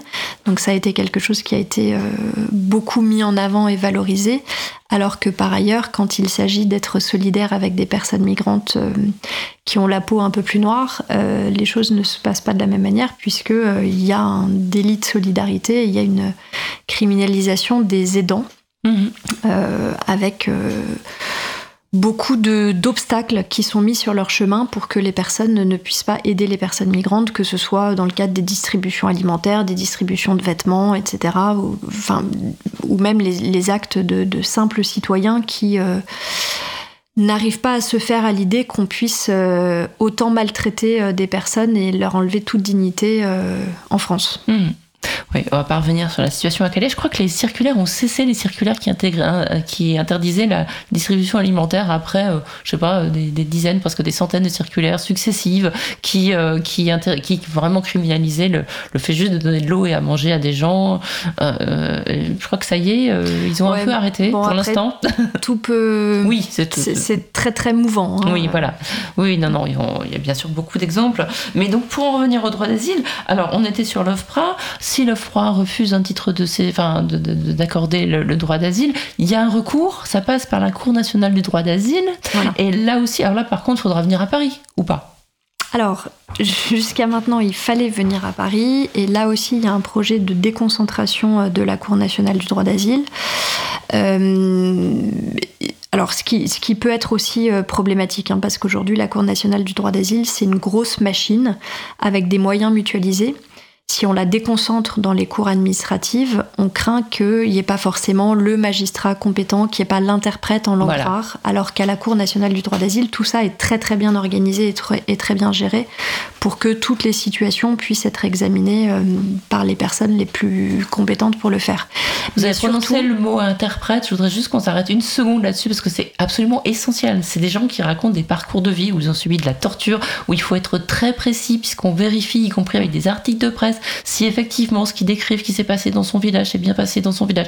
Et donc, s'il y a le moindre doute et s'il y a euh, la moindre erreur d'interprétation, ça peut amener à une vie foutue en fait. Ah oui, ça peut être dramatique. voilà. Donc, le fait d'avoir un interprète qui parle précisément la langue que parle mm. la personne étrangère, et parfois c'est des langues rares, comme vous le dites, mm. et parfois les interprètes, ils sont à peu près de la langue, mais pas tout à fait, ou d'une autre langue du pays, ça, ça peut vraiment être des problèmes qui gâchent des vies en fait par juste un manque de moyens là où il en faudrait vraiment. Hein. Donc ça risque d'être euh, encore pire s'il n'y a pas d'interprète. Oui, tout à fait. Et l'autre problématique euh, très importante concernant la Cour nationale du droit d'asile, c'est le fait que aujourd'hui, euh, à la Cour siège un magistrat professionnel et des assesseurs, donc, dont un qui est nommé par le HCR, le Haut Comité aux réfugiés. Euh, qui est là pour euh, apporter son expertise, notamment sur la situation géopolitique dans les pays d'origine des demandeurs d'asile. Euh, et il est question de supprimer ce qu'on appelle donc la formation collégiale, ce qu'on appelle l'échevinage à la CNDA, pour la remplacer par un juge unique, donc uniquement un magistrat professionnel. Or, on sait que euh, en matière de droit d'asile, il n'y a pas besoin seulement d'avoir des connaissances juridiques sur les procédures. Ça n'est pas là-dessus que repose euh, le droit d'asile. Ça repose, vous l'avez dit, sur un récit personnel et c'est euh, la personne doit réussir à euh, emporter la conviction euh, des personnes qui examinent sa situation. Et donc ce qui se joue c'est autour de la crédibilité du récit en fait. Donc c'est extrêmement important qu'il y ait plusieurs personnes qui puissent croiser leurs regards qui sont des regards complémentaires et qui puissent échanger pour se dire est-ce que oui ou non euh, je suis convaincu par ce que me dit la personne. Donc là, vraiment, il ne s'agit pas simplement d'appliquer la loi, c'est mm. vraiment... Euh, D'évaluer le danger qu'elle court ou pas en, étant renvoyée dans son pays, en fait. Et ça, c'est quelque chose de très subjectif. Et euh, il est évident qu'il est préférable que plusieurs subjectivités. oui, ça peut faire un peu d'objectivité des fois. voilà, parce que le fait que ça repose sur une personne unique n'est pas du tout suffisant. Hmm. Donc ça, c'est un gros, gros, euh, une grosse inquiétude qu'on a euh, par rapport aux dispositions du projet de loi. Hmm. Oui, c'est-à-dire qu'on inscrit dans le, dans le marbre en fait des, des, des, choses où on, on, met des moyens, euh, on met un pognon de dingue dans la, construction de, de, structures euh, coercitives euh, comme des centres de rétention, des moyens pour expulser les gens, des policiers, enfin bon, voilà, tout, tout, tout, tout, ce qui est dans le, dans le répressif, on, on met des moyens qui coûtent très très cher, hmm. mais par contre, former des interprètes, mettre des, une, une, collégialité en termes de droit, c'est donc là, il y a vraiment une disproportion qui va, dans le sens d'une répression et d'une suspicion. Euh, Oui, alors pour sortir du droit d'asile, euh, si on parle de l'accès à un titre de séjour, euh, cette question des moyens, elle est absolument fondamentale, puisqu'on voit que dans les services étrangers des préfectures, il y a des moyens supplémentaires qui ont été accordés, mais ils ont été accordés au service éloignement, au service expulsion des préfectures, et non pas au service accueil des préfectures. Oh, c'est un drame, hein, où il n'y a personne. Voilà. Donc il y a aujourd'hui, euh, du fait de la dématérialisation des procédures qui peut se comprendre. Hein. C'est quelque chose qui ne, concerne pas que les personnes étrangères. Et c'est un drame pour tout, y compris pour le permis de conduire. enfin, je veux dire, non, mais c'est aussi, voilà, euh, enfin, ça n'a absolument, en termes de conséquences, évidemment, euh, c'est, euh, mais c'est pour dire que, enfin, n'importe qui peut se rendre compte de l'absurdité de ce système, surtout quand il n'y a pas un accueil physique, voilà. même limité, qui permet d'accéder à ses droits quand on ne sait pas se servir d'un ordinateur ou qu'il n'y a pas de rendez-vous en ligne, ce que la CIMAD a de longue date Voilà, donc en fait, euh, nous, on, ne se positionne pas contre la dématérialisation, mais on se positionne contre le fait qu'il n'y ait pas d'alternative à la dématérialisation, qu'il n'y ait plus d'agents dans les guichets. Bah, je crois que le Conseil d'État se positionne comme vous. Oui, oui, ils disent euh, qu'il faut, euh, dans certains cas, des alternatives et dans d'autres cas, euh, des moyens de substitution. Enfin, ça n'a pas beaucoup d'effet, hein, même la décision du Conseil d'État. Hein. Non, non, ça n'a pas beaucoup d'effet, effectivement. Et en pratique, c'est catastrophique puisque les personnes ne peuvent plus s'adresser à un être humain pour déposer une demande de titre de séjour. Elles sont obligées de tout faire par Internet. et là, on a deux problématiques très différentes. Il y a l'accès au numérique et le fait que euh, euh, tout ne fonctionne pas très bien, ça c'est une chose. Mais la deuxième chose, c'est que il est extrêmement difficile d'obtenir un rendez-vous en préfecture, pas seulement pour des questions d'accès au numérique et de fonctionnement technique des sites internet des préfectures, mais tout simplement parce qu'il n'y a pas assez de moyens dans les préfectures et il n'y a pas assez mmh. d'agents pour instruire les dossiers et les demandes. Donc, le nombre de rendez-vous est très limité, voilà. ce qui permet même pour des renouvellements euh, qui, auraient, qui, qui pourraient passer euh, crème, euh, voilà, enfin qui, qui, sont quasi automatiques. donc là, plutôt que de, on aurait pu imaginer, bon, si on veut pas vraiment donner de moyens aux préfectures, de, de prévoir des renouvellements automatiques pour des gens qui travaillent, qui ont un titre de séjour d'un an, qui risquent de perdre leurs APL, etc., ou je ne sais quoi, ou, ou leur logement, ou leur travail si euh, s'ils n'ont pas leur titre de séjour, de le faire automatiquement. Ça, c'est pas du tout, ça n'a pas été envisagé. Non, pas pour l'instant. Et effectivement, vous le dites, hein, la conséquence de ne pas pouvoir renouveler son titre de séjour, c'est ça. Hein, c'est perte de l'emploi, ça peut être perte de l'appartement. Enfin, c'est très très problématique. Alors que les personnes, pour certaines, ont vraiment remplissent toutes les conditions pour que leur droit au séjour soit renouvelé. Pour certaines, elles sont en situation régulière depuis de très très nombreuses années et c'est euh, un dysfonctionnement de, la machine administrative et un manque de personnel qui fait qu'ils n'arrivent pas à étudier les dossiers à temps et donc les délais pour euh, obtenir le renouvellement du titre de séjour sont trop longs et donc la personne se retrouve du jour au lendemain sans papier. Et ça, ça concerne beaucoup de monde. Et ce qui m'étonne, mais vraiment, hein, c'est encore peut-être de la naïveté, mais c'est que la défenseur des droits, le signal, la CIMAD, le signal, toutes les associations, le mmh. signal, mmh personne ne l'entend. Enfin, ils n'ont jamais rencontré quelqu'un dans cette situation de leur vie. C'est pourtant euh, très courant. Euh, on a l'impression que les gens qui font les lois, qui euh, font ces discours, n'ont jamais été confrontés, alors que c'est vraiment pas difficile à trouver des gens à qui ça arrive. Hein. Jamais ça leur a été euh, présenté et jamais ils ont eu cette indignation enfin évidente et se dire bon bah faut faire quelque chose, j'ai les moyens de le faire, faisons-le. Parce que là pour le coup, enfin un renouvellement automatique pour des trucs où il n'y a pas de questions, mmh, mmh. Ça, aurait pu être quelque chose, enfin voilà de, de, de qui fait économiser aussi du temps et de l'argent à l'administration française. Oui, oui, alors soit un renouvellement automatique, soit euh, ce qu'on préconise aussi, ce sont des titres de séjour avec une durée plus longue. Quand on a un titre de séjour d'un an, il faut bien avoir en tête que euh, au bout de quelques mois, il faut déjà euh, se préoccuper du renouvellement du titre de séjour. C'est-à-dire qu'on n'est jamais tranquille. On ne se sent jamais en sécurité. On se dit qu'à chaque renouvellement, tout peut basculer.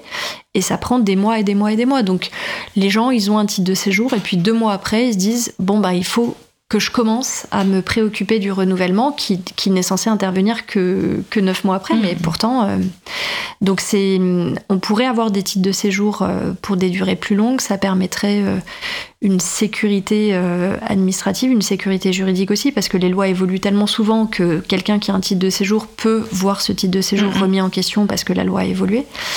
Euh, et puis ça permettrait aux gens de se poser vraiment, quoi. Ben oui, parce que cette intranquillité, euh, Stéphane Le Courant le démontre très bien dans un, dans un très beau livre euh, récent, dont j'ai oublié le titre. ça, ça ne permet pas aux gens de s'intégrer. Il y a tout un volet pseudo-intégration, enfin c'est mm. plutôt mm. injonction à parler français, à ceci et cela, mais quand on est en train de se cacher parce qu'on n'a pas de papier, mm. quand on est en train de se battre avec l'administration, d'être harcelé par l'administration, de ne plus savoir quoi faire, on peut pas enfin, euh, en tout cas, moi, je pourrais pas apprendre une langue nouvelle. Enfin, on n'a pas la disponibilité mentale pour euh, euh, remplir toutes les conditions nécessaires à justement obtenir ce titre de séjour. Ouais, ouais, puis encore moins pour faire des projets d'avenir. Enfin, voilà, c'est extrêmement difficile de se projeter quand on. C'est-à-dire qu'on est en sursis tout le temps. En fait. Ouais, tout à fait, mm. Tout. Et ça, dans, dans, le, dans les mesures pré, enfin, qui sont dites d'intégration, rien n'est prévu non plus pour tenir compte de cette de cette situation euh, psychologique dont, enfin, dans laquelle sont mises les, les, personnes. Euh, enfin, personne ne, se rend compte de ça en fait. Ben, je pense qu'ils s'en rendent compte, mais que c'est pas la, la, priorité. On voit que euh, d'année en année, les possibilités d'obtention d'une carte de résidence, c'est-à-dire une carte de 10 ans, la fameuse. se sont amoindries. auparavant, il était beaucoup plus, beaucoup plus facile d'obtenir ce titre de séjour, qui est vraiment pour le coup un titre très stable puisqu'il dure 10 ans. Et D'ailleurs, euh, ceux qui l'obtiennent disent tout de suite que c'est un titre à vie, alors que c'est pas le cas, hein, mais. ah bah c'est en tout cas un tel soulagement que. ouais. Ouais, ouais. et puis les, les, lois successives ont détricoté ce dispositif et euh, font que maintenant il y a beaucoup moins de personnes qui peuvent y prétendre. Y prétendre et donc on laisse les personnes dans cette euh, incertitude. Mhm. pendant de très nombreuses années. Et on augmente aussi, donc avec cette loi, les critères pour pouvoir obtenir un titre de séjour, notamment euh, le fait de parler la langue, etc. Donc ça aussi, c'est peut-être sera peut-être le dernier point qu'on va évoquer, mais il y a vraiment cette euh, euh, cette nécessité de faire la preuve qu'on est des bons citoyens. ouais, alors le fait de parler la langue, nous, ça nous paraît être effectivement une condition essentielle d'intégration. Mais bien sûr, mais faut-il encore qu'on ait les moyens de l'apprendre? Quand on voit comment sont dispensés les cours de français, à quel rythme, et comment c'est difficile parfois d'obtenir une place, parfois c'est à des kilomètres. Il faut, voir la réalité aussi. Voilà, c'est ça. C'est-à-dire que ce qui est prévu dans le projet de loi, c'est de conditionner euh, la délivrance d'un titre de séjour pluriannuel à un diplôme de langue française. Alors qu'actuellement, c'est pas un diplôme de langue française qui est exigé, mais c'est le suivi d'une formation en français. Euh, on sait très bien qu'avec cette condition de diplôme, il y a énormément de personnes qui ne pourront pas avoir un titre de séjour pluriannuel parce que vous l'avez dit, c'est parfois difficile de suivre des cours de français, euh, l'offre n'est pas suffisante, ça peut être très loin. Euh, et puis si on travaille, et puis si on travaille, on fait comment? Ouais, Et on, vit comment quand on travaille pas pour aller faire des cours de français? Si on a des enfants, Ouais, ouais, ouais, ouais, des trucs comme ça, des trucs de la vie, quoi. Oui, et puis on est, euh, tant qu'on n'a pas un titre de séjour stable, on n'est pas dans les meilleures conditions pour, euh, pour apprendre la langue. Donc nous, ça nous va très bien euh, l'idée de se dire la langue c'est un vecteur d'intégration et donc on pense qu'il faut des moyens mhm. supplémentaires pour que les gens puissent accéder à des formations linguistiques de qualité. Aujourd'hui, ça n'est pas le cas et donc exiger de ces personnes qu'elles aient un diplôme alors que les formations ne suivent pas, euh, c'est, voilà. Là, s'il y a des moyens à mettre, ce serait pour ça. Hein. Des moyens et aussi des, des, s'adapter aussi un peu au rythme des personnes. C'est-à-dire que, bon, euh, je pense que la CIMAD, et, en tout cas, chaque personne que j'ai rencontrée de la CIMAD m'a toujours dit euh, les droits d'abord, ensuite on, vérifie. Mais, mais mm. si on donne des droits aux gens, bah, ils vont s'insérer de toute façon. ils vont s'insérer aussi par, s'ils ont le droit de travailler, ils vont pouvoir parler français avec leurs collègues. s'ils ont le droit de sortir sans risquer de se faire arrêter, ils vont s'intégrer aussi en ayant des loisirs avec des, des, des, gens qui parlent français. Enfin, mm. c'est tellement euh, évident et on le voit pour d'autres, on le voit pour les Ukrainiens, encore une fois.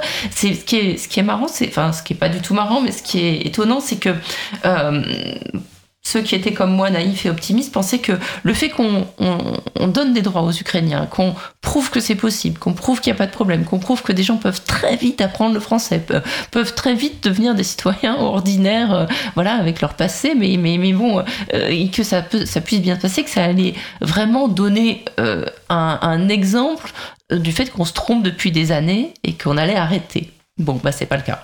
Non, c'est pas le cas, je vous le confirme. Et c'est vraiment dommage parce que, enfin, on a raté une, une occasion là, en fait, de, prouver à tout le monde que euh, qu'il n'y avait pas de problème d'immigration de, en France. Voilà. Donc, le, on termine peut-être sur le calendrier. Donc, ce texte, il a été présenté en Conseil des ministres la semaine, la semaine dernière. Quel va être son avenir et à partir de quand pourrait-il être voté euh? Alors, bon, c'est un calendrier, euh, voilà. Encore évolutif, on va dire. Il y, a, beaucoup de choses qui peuvent se passer euh, d'ici là. mais ce qui est prévu, c'est un examen au Sénat au mois de mars et un examen à l'Assemblée nationale au mois de mai. Voilà, après les choses peuvent encore évoluer. Bah, D'ici là, le gouvernement sera tombé parce qu'on n'aura pas voulu leur réforme des retraites. Donc euh, bon, d'ici là, on aura un gouvernement de gauche qui enlèvera tout ça. on peut rêver, on peut rêver. Non, non, mais bon, voilà, il faut. Euh, c'est donc le, calendrier est celui-là, donc en une seule lecture. Donc c'est quand même un, projet de loi qui, a vocation à aller vite, en fait à être appliqué rapidement. Oui, alors que, bon, on voit pas l'urgence, hein, puisqu'il y a eu euh, énormément de, lois immigration qui ont été prises euh, ces dernières années. Je le disais à chaque gouvernement, donc il n'y avait absolument pas urgence à réformer une fois de plus euh, les politiques migratoires. Mais bon, voilà, chaque gouvernement le fait, donc. Euh, ça bah, continue comme ça. Donc voilà, vous allez pouvoir continuer à faire le tour des plateaux de mm. télé, de radio et à parler aux journaux pour le dénoncer. bon, beaucoup le font, mais c'est vrai que là, en plus, vu le, climat social actuel, euh, il a tendance à passer un petit peu inaperçu. C'est-à-dire qu'on n'en parle pas et on a peut-être moins d'espace pour le dénoncer. Oui, bah, c'est sûr que les Français ont d'autres préoccupations euh, actuellement, donc euh, oui, ça, va être difficile. Mm, mm. Mais bon, on va continuer.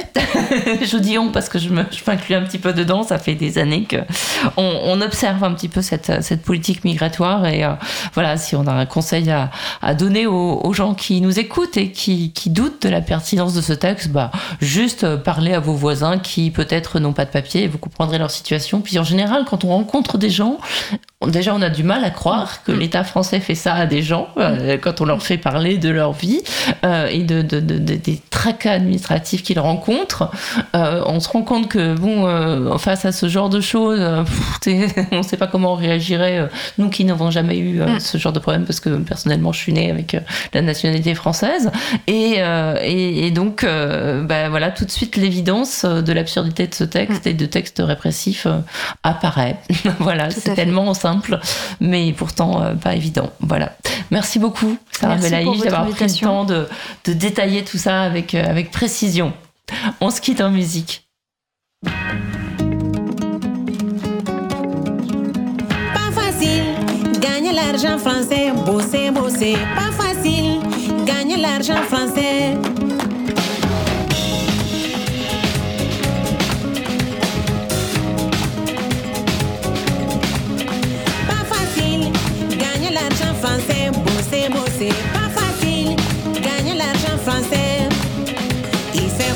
Y a la neige et le vent. Bosser, bosser, pas facile. Gagner l'argent français. Pas facile.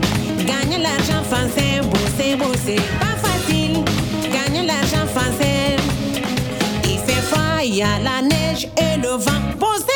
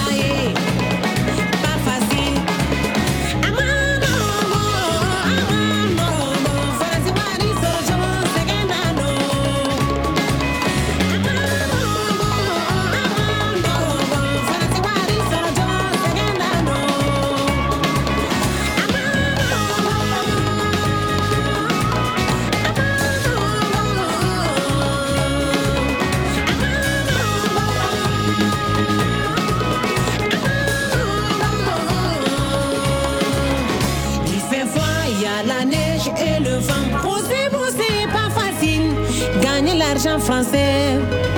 Pas facile, gagner l'argent français. Bosser, bosser, pas facile, gagner l'argent français.